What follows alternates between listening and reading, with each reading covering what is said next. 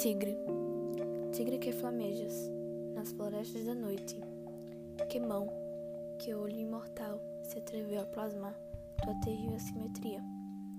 Em que longínquo abismo, em que remotos céus, ardeu o fogo de teus olhos? Sobre que asas se atreveu a acender?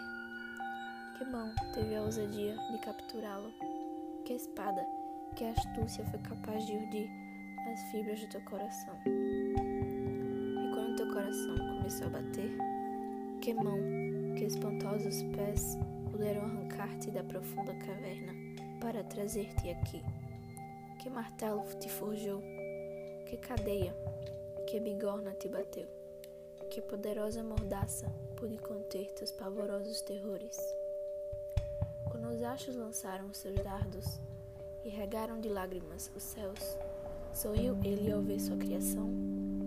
Quem deu vida a cordeiro criou?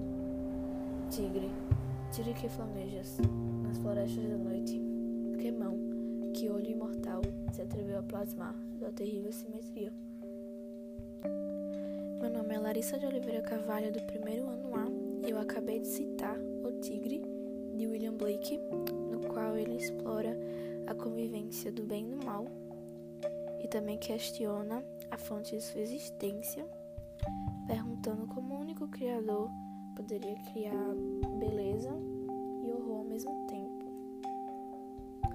O que eu mais gostei do poema é que ele inclui metáforas, alusões religiosas e clássicas, e que ele também é composto apenas por pergunta, que pode enriquecer